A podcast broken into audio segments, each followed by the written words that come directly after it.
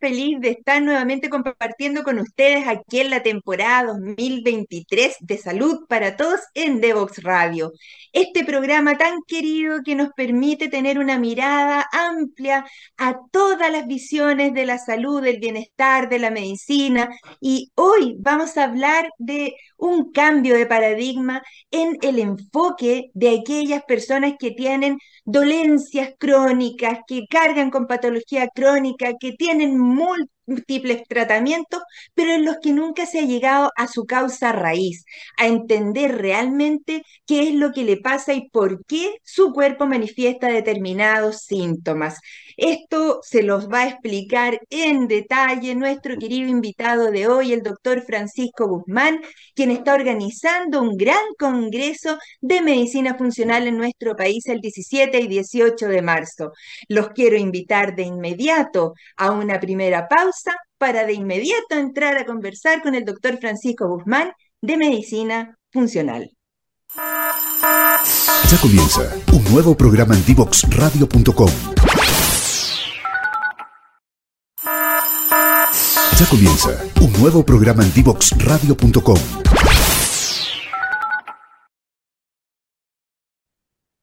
Y hoy día conversando con el doctor Francisco Guzmán, yo desde aquí, de, desde mi práctica clínica del hospital, y el doctor Francisco Guzmán, cierto, desde un lugar donde hay una pintura roja con toros, con fuerza, con potencia, muy hermosa que llama la atención. Querido doctor Guzmán, por favor, preséntate a nuestros auditores, cuéntanos cómo es que un médico egresado en el año 2010, en plena, cierto, eh, cultura de la medicina basada en la evidencia, de repente abre su mente y cambia de paradigma eh, a esto de la medicina funcional. Cuéntanos dónde te recibiste, qué, qué pasó en tu vida y dónde hiciste ese cambio. Gracias, doctora. Primero que todo por esta invitación. Para mí es un placer poder transmitir sobre lo que es la medicina funcional y, darle tanto a los pacientes como quizás a nuestros colegas profesionales de la salud eh, la posibilidad de mirar las cosas de una manera distinta. Soy médico desde el 2010, egresado de la Universidad Diego Portales, médico cirujano. Desde esa primera instancia eh, decidí dedicarme a la atención en salud pública. Hasta el día de hoy trabajo en urgencia en USAPU. Eh, también me desempeñé en muchos centros de atención ambulatoria, pero no fue hace más de seis años aproximadamente en donde tuve un punto de inflexión en mi carrera, donde después de una especie de crisis vocacional fruto de sentirme frustrado en poder ayudar a mis pacientes más allá de lo que estaba pudiendo hacer en ese entonces eh, con la mirada convencional que yo manejaba, decidí que si no encontraba algo mejor, iba a tener que abandonar la carrera y hacer algo que me hiciera más sentido. Mira, qué fuerte. sí, la verdad que eh, gracias a, mucha gente logré ser médico y, creo que esa responsabilidad de poder eh, practicar la medicina como me la imaginé cuando estaba en la universidad fue determinante para este punto de inflexión, para tomar una decisión y decir, yo necesito algo más para sentir que estoy ayudando a las personas y, solucionando para lo que ellas me consultan y no, no, dejarlos ir decepcionados o tristes por insistir en algo que no les estaba funcionando. En ese entonces, Francisco, eso, cuando, cuando tú dices, me siento como, me sentía como imposibilitado de avanzar, eso es después de que las personas hacían la vuelta larga con todas las especialidades y volvían al mismo punto con las mismas quejas y con más, con más tratamiento, ¿cierto? Por todos lados, pero insatisfechos. Justamente, doctor, usted lo ha dicho, encontrarse con una, otra y otra persona diciendo, doctor, yo ya fui al traumatólogo, ya fui al reumatólogo, ya fui, no sé, al cardiólogo y la verdad que este dolor no se me quita, me han dicho que está en mi mente o que, o que es algo genético, respuestas que lamentablemente uno escucha mucho de parte de muchos profesionales y que en ese momento yo creía que eran verdad. Pero, pero recordando mi estudio, recordando la bioquímica, recordando todo lo que aprendí en la universidad, sabía que tenía que haber algo más allá, que uno podía profundizar. Una de las cosas que me gustó de la carrera es que me imaginé siempre siendo una especie de detective encontrando a través de las pistas la respuesta a los problemas de los pacientes. Pero creo que tristemente el modelo actual, tan, con tiempos tan cortos y quizás con, con, con una mirada tan centrada en lo, en lo farmacológico, nos ha quitado a los profesionales de la salud la inspiración y la posibilidad de, hacer este trabajo de investigación profundo y de, tratar a cada persona como una persona totalmente única, individual, no solamente en sus pensamientos, sino individual también desde el punto de vista bioquímico, biológico. Somos únicos. Y, eso, y eso hay que tratar de plasmarlo al momento de hacer un análisis profundo de los problemas de salud con los que consultan. Entonces, en mi búsqueda, doctora, yo decidí, dije, no, aquí tengo que encontrar algo, tiene que haber algo. Y traté de incursionar en distintas medicinas alternativas y complementarias, de las cuales realmente me sorprendí, rompí muchos de mis prejuicios en, relación a esas disciplinas, pero siendo honesto, me faltaba algo más todavía. Y en un congreso internacional de medicina eh, complementaria, conocí al que ahora considero mi, mi, mentor en medicina funcional, el doctor Patrick Hanaway, del Instituto de Medicina Funcional, que fue la institución donde yo me formé también. Y, después de hacer una cola como de 15 personas, pude conversar con él después de su exposición. Y en cinco minutos le dije, doctor, me encantó su exposición. Él habló de la relación entre la microbiota y la salud intestinal y cómo eso impactaba globalmente al cuerpo. Y, y en pocas palabras le dije, doctor, yo quiero ser como usted. él se rió. Eso. él se rió y me dijo, me preguntó un poco qué es lo que yo hacía y, y después de eso me dijo, yo te invito a que conozcas el modelo de medicina funcional. Creo que es lo que estás buscando. Yo hace más de 25 años cambié mi forma de hacer medicina. Él es médico familiar en Estados Unidos. Eh, y, el modelo de medicina funcional me dijo, me permitió reencantarme de nuevo con lo que estás haciendo y creo que, que también podría hacer eso por ti. Y ahí decidí emprender este camino. Es un proceso de formación mm, no tan, no tan corto, en donde uno al menos se demora, en el mejor de los casos, un año en poder cursar todo este proceso de formación y después hay que entrar en un proceso de examinación donde hay que hacer presentaciones de casos clínicos y, pruebas de conocimiento teórico, pero, pero ya cuando empecé a conocer y me empecé a formar me di cuenta que era lo que me hacía sentido, tenía esta combinación exacta entre medicina basada en la evidencia, pero también una visión integral que, como usted decía al principio, tiene por intención encontrar las causas raíces de las enfermedades y no quedarse solamente en la rama, en los síntomas.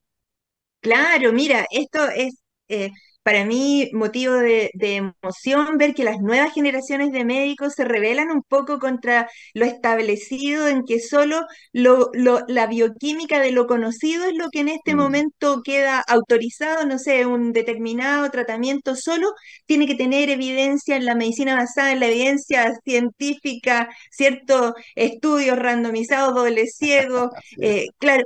Y, resulta que hay muchas cosas que todavía no somos capaces de entender, como por ejemplo ese ejemplo tan fantástico que dijiste tú, que para aquellas personas que no están directamente vinculadas con la medicina, es tan increíble como que los gérmenes, la, eh, eh, toda esa microbiología que está en nuestro intestino dialoga con nuestro cerebro. Por eso es que es tan mm. importante como salir de los paradigmas de que los antibióticos tienen que ser usados, qué sé yo, frecuentemente no, porque podemos alterar incluso ese diálogo interno y se ha visto efectivamente que, por ejemplo, la obesidad tiene su factor también en el abuso de antibióticos, o sea, son cosas tan increíbles como esas relaciones que necesitan de mentes abiertas como la tuya. Ahora, vas a tener que invertir un poquito de tiempo en explicarnos cuál es la diferencia entre la medicina eh, eh, tradicional, la medicina complementaria y la medicina funcional.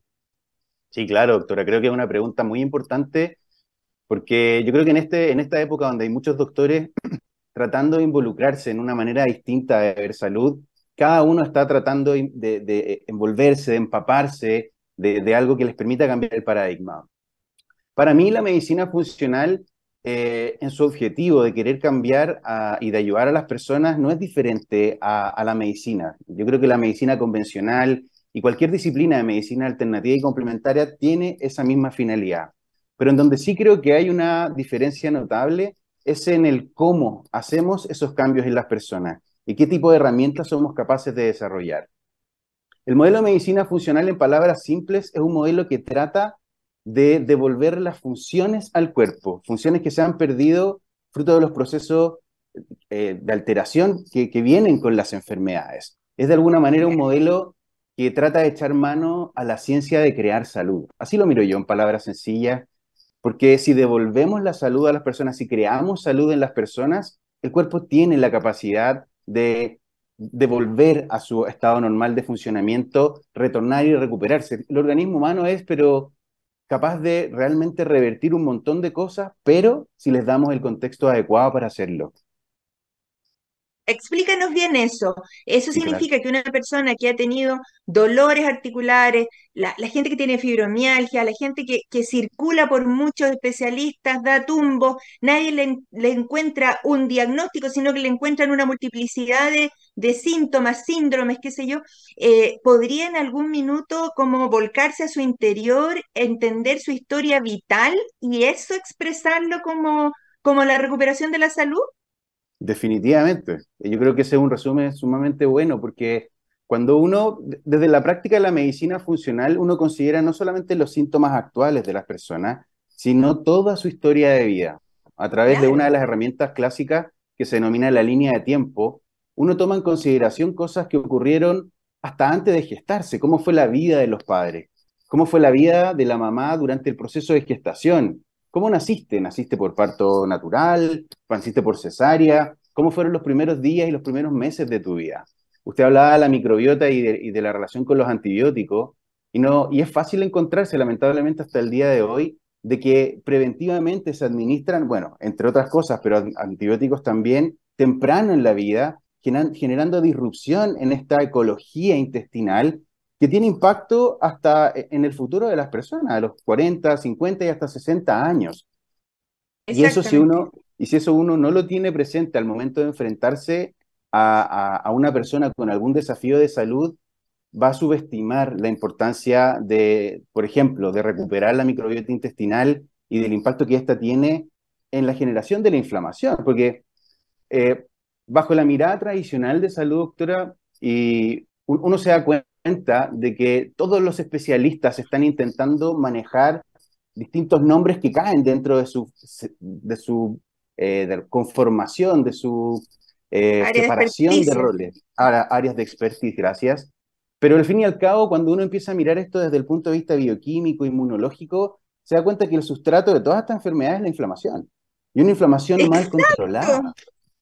Claro, entonces eso es súper importante porque si tú le pones más elementos proinflamatorios al cuerpo, como el tabaco, por ejemplo, solo vas eh, agudizando y cronificando esa, esa inflamación. Y, y, te agradezco tanto que pongas este punto y que lo expliques en palabras simples porque creo que hemos sido víctimas del COVID, que es inflamación, del tabaco, que es inflamación, de la obesidad, que es inflamación. Entonces, explícale un poquito a las personas por qué la inflamación es un eje importante de, eh, de, la disrupción de la salud, del bienestar de las personas. Sí, claro. Primero que todo, me encantaría dejar claro que la inflamación es un proceso natural del cuerpo. Necesitamos inflamación porque es gracias a esta que podemos combatir infecciones, que podemos regenerar nuestros tejidos, que podemos adaptarnos a circunstancias de estrés que el entorno nos obliga a tener. Sin embargo, este proceso natural, deseable e importante es bueno cuando el cuerpo es capaz de contenerlo, de acotarlo para resolver el problema puntual que está tratando de buscar. Pero como usted decía, si constantemente nos estamos exponiendo a circunstancias que siguen encendiendo este fuego, que es una de las analogías más comunes relacionadas a la inflamación, el cuerpo pierde su capacidad de controlar y entra en una especie de vórtice, de, un círculo vicioso en donde va generando más y más inflamación.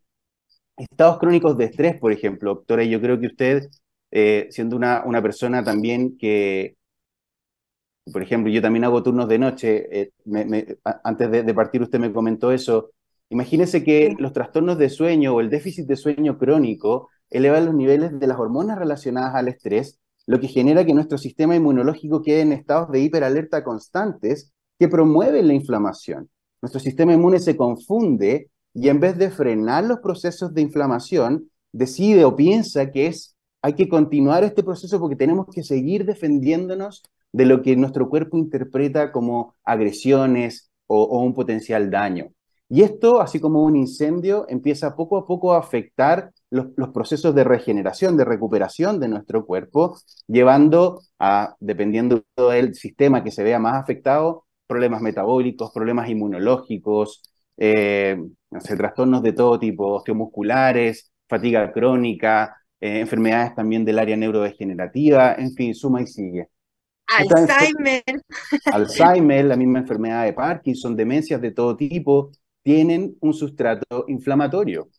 Entonces, cuando uno trata de resolver los problemas desde la rama y no desde las raíces, es cuando nos vemos eh, en este proceso truncado y frustrante, altamente frustrante, de no poder ayudar lo suficiente o al punto de lo que nuestros pacientes están buscando.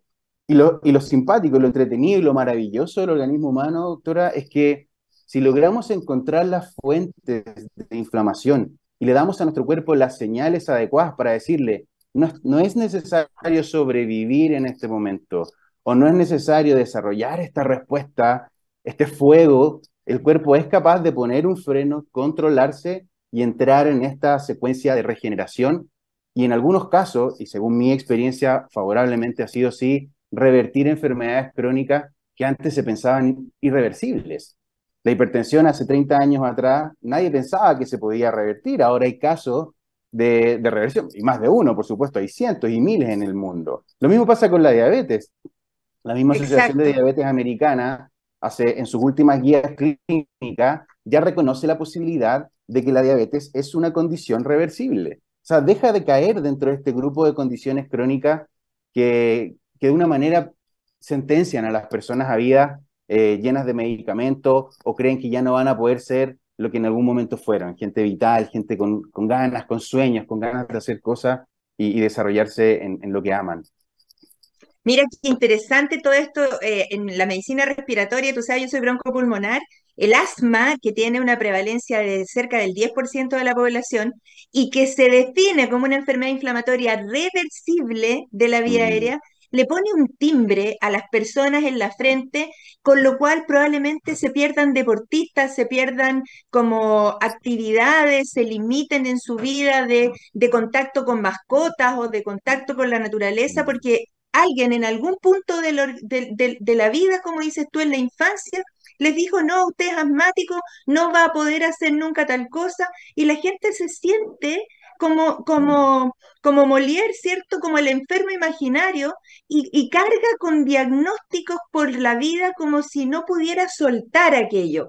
Entonces, eh, yo creo que aquí tenemos un campo maravilloso de poder como entender el ser humano como un, como un todo biológico, bioquímico, eh, como un todo emocional que tiene, que, que de repente si uno a veces pierde por un segundo el control de su vida, si te tuviste un accidente, si tuviste una enfermedad, si tuviste una, una crisis vital, amorosa o laboral, y cuando recuperas eso te das cuenta de lo rico, de la riqueza que tienes por mm. poder respirar, caminar, moverte, uno tiene que empezar, ¿cierto?, a tratar de ser uno.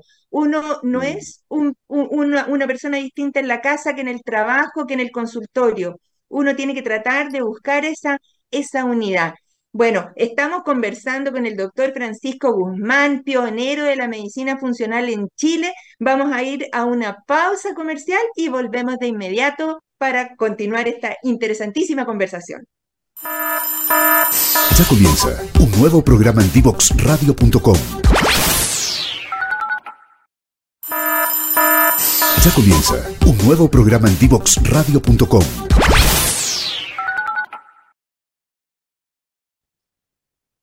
Y continuamos conversando con el doctor Francisco Guzmán, quien nos ha abierto una perspectiva nueva hacia la medicina funcional, que eh, ahora vamos a entrar un poquito más en detalle para que nos cuente por qué se considera una medicina de precisión. Querido Francisco, explícanos qué significa esto de medicina de precisión. Gracias, doctora. Sí, la verdad es que cuando uno piensa en las miradas como más complementarias o quizás distintas de la mirada tradicional, a veces uno se pierde en, creer de que eh, efectivamente las miradas son más generales o aunque tienen una, una visión más profunda, se pierde un poco el foco de que la medicina funcional puntualmente es una medicina que busca definir cuáles son los procesos, las disfunciones biológicas de cada persona Tener condiciones como el azúcar alta, lo que se denomina una hiperglicemia, que eventualmente puede entrar dentro de la categoría de la diabetes, es una manifestación del cuerpo. El cuerpo está advirtiendo de una disfunción, de un problema, de una alteración que, que tiene una razón de ser. Y la medicina funcional, desde su mirada de medicina precisión, lo que trata es ir a encontrar cuáles son estas raíces, estas disfunciones biológicas que están generando esta manifestación. Y con ese propósito es que realizamos en una primera instancia un análisis bien acabado de la historia del paciente, no solo los síntomas actuales o las manifestaciones del momento actual, sino cómo se ha desarrollado su historia de vida desde el momento hasta antes de nacer. Porque evidencia hay de sobra actualmente que demuestra que las circunstancias en las que vivieron nuestros padres antes de gestarnos y de nuestra madre durante nuestra gestación tienen impacto en la expresión de qué tipos de genes van a manifestarse predominantemente en nuestros casos. Entonces uno puede nacer con una configuración genética específica, pero qué genes se van a manifestar y cuáles no, dependen de la epigenética, otra rama de la, ciencia actual, que es la que determina qué, cuáles genes se van a aprender, en palabras simples, y cuáles se van a apagar. Y eso, esa combinación está determinada por las circunstancias en las que se desenvuelve nuestra vida hasta antes de nacer. Y, esta en el momento de nacer también, si, si, si nace por parto vaginal o por parto por cesárea, tu, tu, microbiota va a ser distinta. Entonces es increíble como también eh, el, algo que ocurre una vez en la vida, en el momento en que ves la luz de, de la vida, también eso genera un, un determinante en tu evolución posterior. Totalmente, imagínese, el cuerpo viene coordinando durante la gestación uterina una conversación interna con la madre, donde se están poniendo de acuerdo de alguna manera en cuál va a ser el contexto de vida. Y naturalmente el cuerpo está esperando que la primera exposición a los microorganismos que va a haber va a ser a través del canal del parto, de las bacterias que forman parte de la comunidad de su madre, con quien ha estado conversando durante nueve meses desde el punto de vista metabólico, y nacer por cesárea, que yo entiendo que es un procedimiento necesario en un sinfín de circunstancias, pero nacer por cesárea implica que en vez de exponerse primariamente a estos bichitos del canal del parto, se exponen a los bichitos que viven en el hospital. Bacterias totalmente distintas a lo que eh, en, primaria, en primera instancia estábamos preparados para vivir. Y ese punto es un punto que determina de manera significativa nuestra vida, no la sentencia. Hay eh, elementos, eh, yo creo que más que satisfactorios, tratamientos específicos que nos pueden ayudar a modular nuestra microbiota, a modular estos microorganismos. Pero como usted bien dice, es un punto en un momento de nuestra vida que puede tener un impacto hasta 60 años después, y quizás mucho más o quizás mucho antes. Y eso eh, es importante tomarlo en cuenta.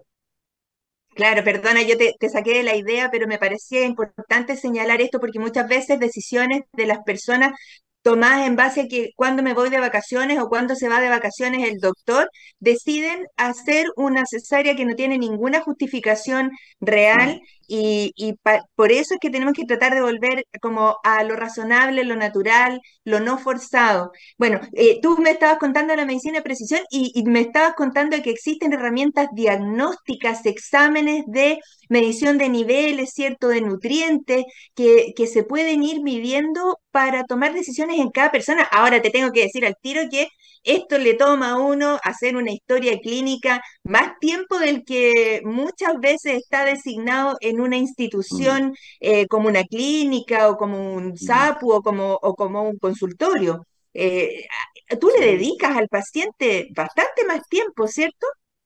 Sí, bueno, la verdad es que una de las razones que me llevó a fundar y a crear el Centro Instituto de Medicina Funcional, una entidad que, hemos desarrollado, un grupo de personas eh, es justamente para eso, para crear una, un lugar, una plataforma en donde podamos realmente tener los tiempos sin premura y tranquilos para poder conocer profundamente el caso del paciente.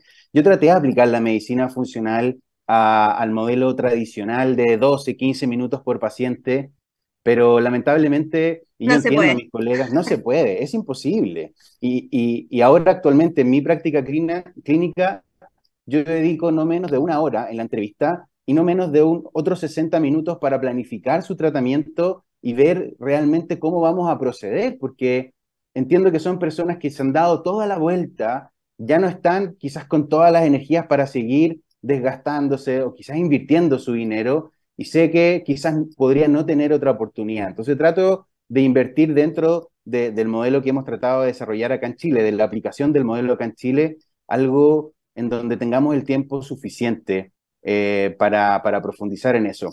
Y la medicina de precisión, después de, de este análisis entre persona y persona, donde creamos una historia de vida, una línea de tiempo que se llama de la persona, identificamos qué factores han detonado de alguna manera quizás algunos procesos de enfermedad y qué otros factores están mediando el, proceso de enfermedad. Después de eso, toda esa información se integra en algo que se, se denomina la matriz de medicina funcional, que es una gráfica de, multi, de multiredes desarrollada por el Instituto de Medicina Funcional, en donde uno combina, por un lado, la historia que ya obtuvimos de la línea de tiempo sobre una base de estilos de vida que son fundamentales, que en medicina funcional los denominamos los pilares de la salud, para luego en esa mezcla y a través de estudios complementarios que el paciente podría venir, configurar cuáles son las disfunciones en cada uno de los sistemas biológicos que el Instituto de Medicina Funcional ha desarrollado para entender los procesos de enfermedad.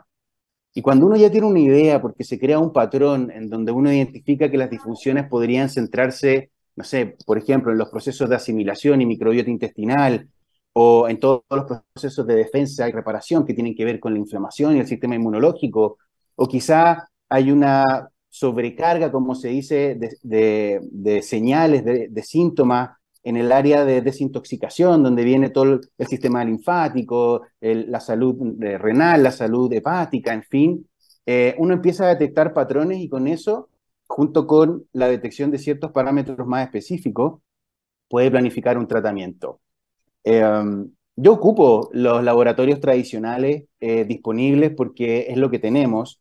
Muchos de ellos son sumamente útiles, creo yo, eh, para identificar algunos problemas, pero a veces, eh, o, yo pienso y he descubierto, mejor dicho, que algunas veces solamente arañan la superficie y no son capaces de ir un poco más allá. Y estos exámenes de precisión, como el que le comentaba también en algún momento eh, este perfil metabólico en orina denominado ácidos orgánicos, un examen conocido especialmente por los pediatras, que son capaces de identificar estas alteraciones metabólicas congénitas de los niños, eh, también tienen una aplicación clínica en los pacientes adultos, porque son capaces de detectar ciertos desbalances que combinados con otros desbalances pueden manifestarse en una enfermedad.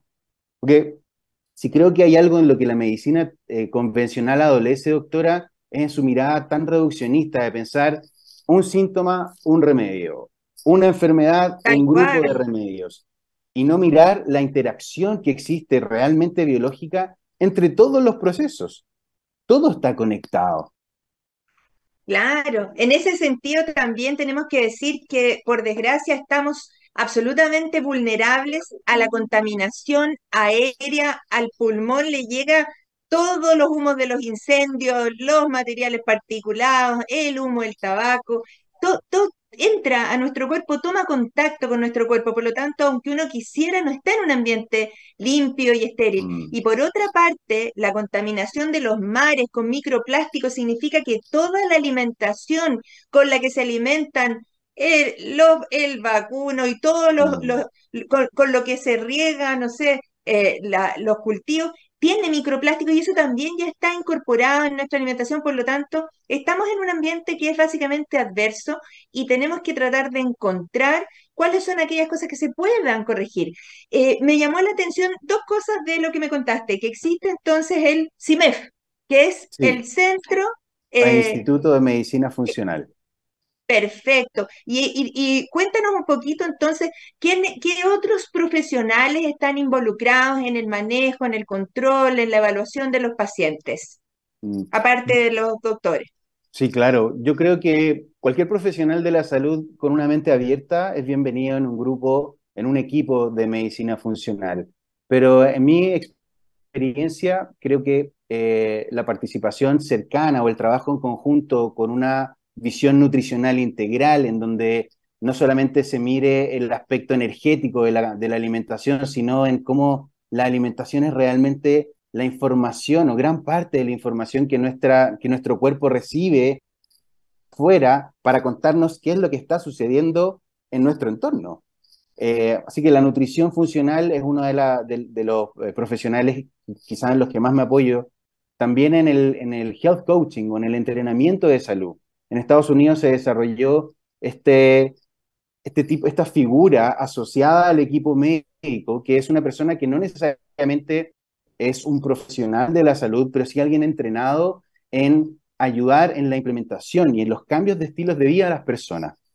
Nosotros lo que hacemos... ¿Cómo se llama, me dijiste? Health coach, health coaching. Ah, health coaching, ya. Sí. Como, como el, el, el, el, amigo de salud, digamos, así ah, como tu partner. Justamente, ahí el entrenador que está apoyando y empujando cuando encontramos obstáculos. Cambiar los estilos de vida sin duda es desafiante, pero con el apoyo necesario y empoderando a la gente para que entienda el, qué hay detrás de los cambios de estilos de vida, eh, creo que es em, eh, una fuerza que los ayuda al cambio y que los motiva a, hacer todas estas invitaciones diferentes, como a ciertos tipos de alimentos procesados, o el, o el ocuparse de por qué tener una fuente de filtración del agua que consumen, o porque a veces sí es sensato tener purificadores de aire de alto estándar dentro de nuestras casas, en fin, son cosas que son muy importantes. La, terapia física, el, eh, profesionales como kinesiólogos y a veces hasta entrenadores personales también son parte importante del equipo porque todos sabemos que la actividad física es buena, pero no todo... Totalmente. Es, es, probablemente el mejor antiinflamatorio que existe. Claro. Eh, ¡Qué bueno feliz! Así es. El punto es que no toda actividad física es buena para las personas en cualquier momento de su vida. Claro. Por muy, por muy buena, a mí me encanta, por ejemplo, el yoga, creo que es una disciplina muy buena, pero si tengo una persona con una crisis de eh, artritis reumatoidea, invitarla a hacer posiciones específicas es imposible, por muy lindo y muy bueno que pueda hacer el yoga. O no sé, si tengo una persona eh, con algún problema metabólico profundo, un sobrepeso significativo asociado a un estrés crónico, invitarlo a hacer CrossFit podría no ser la mejor respuesta porque la actividad física intensa también aumenta los niveles de cortisol y otras hormonas relacionadas al estrés y si ya mi vaso está lleno de estrés, por muy bueno que pueda ser ese estrés, va a perjudicar y va a terminar generando una disfunción en nuestro cuerpo. Entonces, hay que precisar, hay que organizar y, hay que, eh, desde mi visión, entregarle la responsabilidad de ese cambio al profesional más adecuado. No, no me siento el, hombre como multiinstrumento donde sienta que yo eh, eh, sé todo o soy yo quien tiene que hacer todo, sino que reconozco que en mis compañeros de, las distintas profesiones y especialidades en salud tienen a veces muchísimas mejores herramientas para ayudarme, pero tenemos que trabajar en equipo. Y eso es lo que tratamos de hacer en CIMEF, crear un equipo muy afiatado que vaya siempre en pro del paciente. Lo entiendo perfecto, me parece mm. maravilloso. Y quiero preguntarte si el ámbito de alcance de esta, de esta mirada tan holística, tan, tan, eh, tan funcional, incluye la salud mental, por ejemplo definitivamente. Cuando uno mira esta matriz de medicina funcional, en el centro preciso está la salud mental, la salud emocional y también la salud espiritual. Tres cosas que están muy subestimadas en la visión más tradicional de la salud y que tienen impactos sumamente profundos en la vida. Eh, la salud mental, cuando uno analiza los distintos nombres que puede adquirir, desde trastornos de la personalidad, esquizofrenia, hasta cosas quizás que se ven más leves como una depresión, tienen componentes psicoemocionales, sin lugar a duda, pero también tienen traducciones biológicas. Y eso hay que manejarlo de una manera multimodal. Yo no solo tengo que manejar o buscar optimizar los niveles de los químicos cerebrales, los neurotransmisores, que van a ayudar a mejorar esa condición de salud mental, sino también tengo que ayudar a la persona desde el punto de vista emocional a superar aquellos obstáculos que en primera instancia han puesto trabas y han hecho que biológicamente su cuerpo disfuncione. Así que es fundamental conocer ese tipo de, contextos y, condiciones en cada persona. Mira, maravilloso. Ahora, los últimos minutitos de esta entrevista fantástica aquí que hemos, eh, te agradecemos, querido Francisco, que nos hayas dado este tiempo para salud para todos de Deus Radio, es que nos cuentes del simposio del Congreso que va a haber el 17 y 18 de marzo de Medicina Funcional. Cuéntanos un poquito cuál es el foco, quiénes vienen, todo, todo lo que queremos saber y a quién está dirigido. Gracias, doctora. Sí, bueno, el simposio es uno de los sueños que, tuve desde que partí en medicina funcional, poder crear una instancia para ayudar a otros que como yo se, sienten, se sintieron o se sienten el día de hoy frustrados por la práctica convencional. Eh, el simposio, aunque en su naturaleza y en su contenido está dirigido a profesionales de la salud, decidimos dejarlo abierto para todo el que tenga la inquietud de querer conocer de qué se trata la medicina funcional y de aprender sobre las herramientas y la mirada y todo lo que la ciencia ha demostrado apoyando este tipo de visión. Eh, aunque debo, debo decirle a los posibles asistentes no profesionales de la salud de que el enfoque va a ser bastante científico, creo que más de alguna lección para sus propias vidas o para sus familias inmediatas podrían sacar en estos dos días. Tenemos la, la bendición, creo yo, de tener invitados internacionales eh, somos cuatro expositores, dos de ellos son educadores oficiales del Institute for Functional Medicine de Estados Unidos. Son posiblemente los referentes más importantes en, Latinoamérica en medicina funcional. Eh, participan, están participando en, en, la difusión de este modelo a nivel latinoamericano y son expertos. Uno de ellos es el primer certificado en medicina funcional de Latinoamérica y, y el otro es un, un promotor férreo de este modelo también a nivel latinoamericano yo creo que la invitación a, las personas, especialmente a los profesionales de salud, es a animarse a, querer cambiar el paradigma, a no asustarse eh, ni creer que buscar una alternativa, buscar cambiar la mirada va a, no sé, afectar o vamos a perjudicar realmente el modelo de salud. Yo creo que todos estamos invitados a participar en esta transformación que nuestros pacientes necesitan. Necesitamos una nueva manera de ver medicina, sea o no sea medicina funcional, eh, les guste o no les guste el modelo, creo que tenemos que trabajar en conjunto en, tener una mirada integral y en una mirada que, como, como lo decíamos en un principio, no se quede solamente en las ramas. Así que motivo a mis colegas médicos y también a los otros profesionales de la salud a, a esos dos días, a escuchar cosas distintas, a cambiar su forma de pensar, a quebrar el paradigma, a animarse a hacer lo que quizás podría ser el reenamoramiento de su práctica. A mí me pasó, yo me reenamoré con la medicina funcional de mi vocación como médico y, yo quisiera hacer eso mismo por muchos otros que, que pasaron y que están pasando por lo mismo en términos de sus propias prácticas clínicas y su propia. Querido Francisco, tienes ese toque, tienes la magia. Eh, ahora eh, te, tengo que eh, agradecer estos minutos nuevamente. Mucho éxito en el simposio. ha sido un honor tenerte hoy aquí. Vamos a ir, nosotros yo te despido a ti, querido Francisco, con nuestros auditores nos quedamos aquí para dar el cierre a este excelente programa en que hemos aprendido de medicina funcional. Chao, chao Francisco. Nos vemos con nuestros auditores para cerrar. Chao. Divoxradio.com Codiseñando el futuro.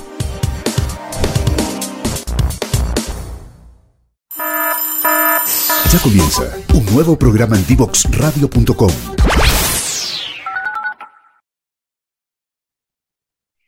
Y estamos ya despidiendo nuestro primer programa de esta temporada 2023 de Salud para Todos aquí en Devox Radio. Hoy, abriendo la mirada hacia la medicina funcional, tuvimos un excelente invitado, el doctor Francisco Guzmán, del Instituto de Medicina Funcional. Así es que todos invitados al simposio del 17 y 18 de marzo. Les recuerdo que nuestros programas de las temporadas anteriores y todos los de estas temporadas van a quedar en las plataformas que ustedes están viendo ahí, Instagram, Facebook, Twitter, YouTube, eh, en, Internet están todos nuestros programas. Repáselos, son realmente un aporte a la mirada de la salud en Chile. Que esté muy bien, al próximo programa nos vemos.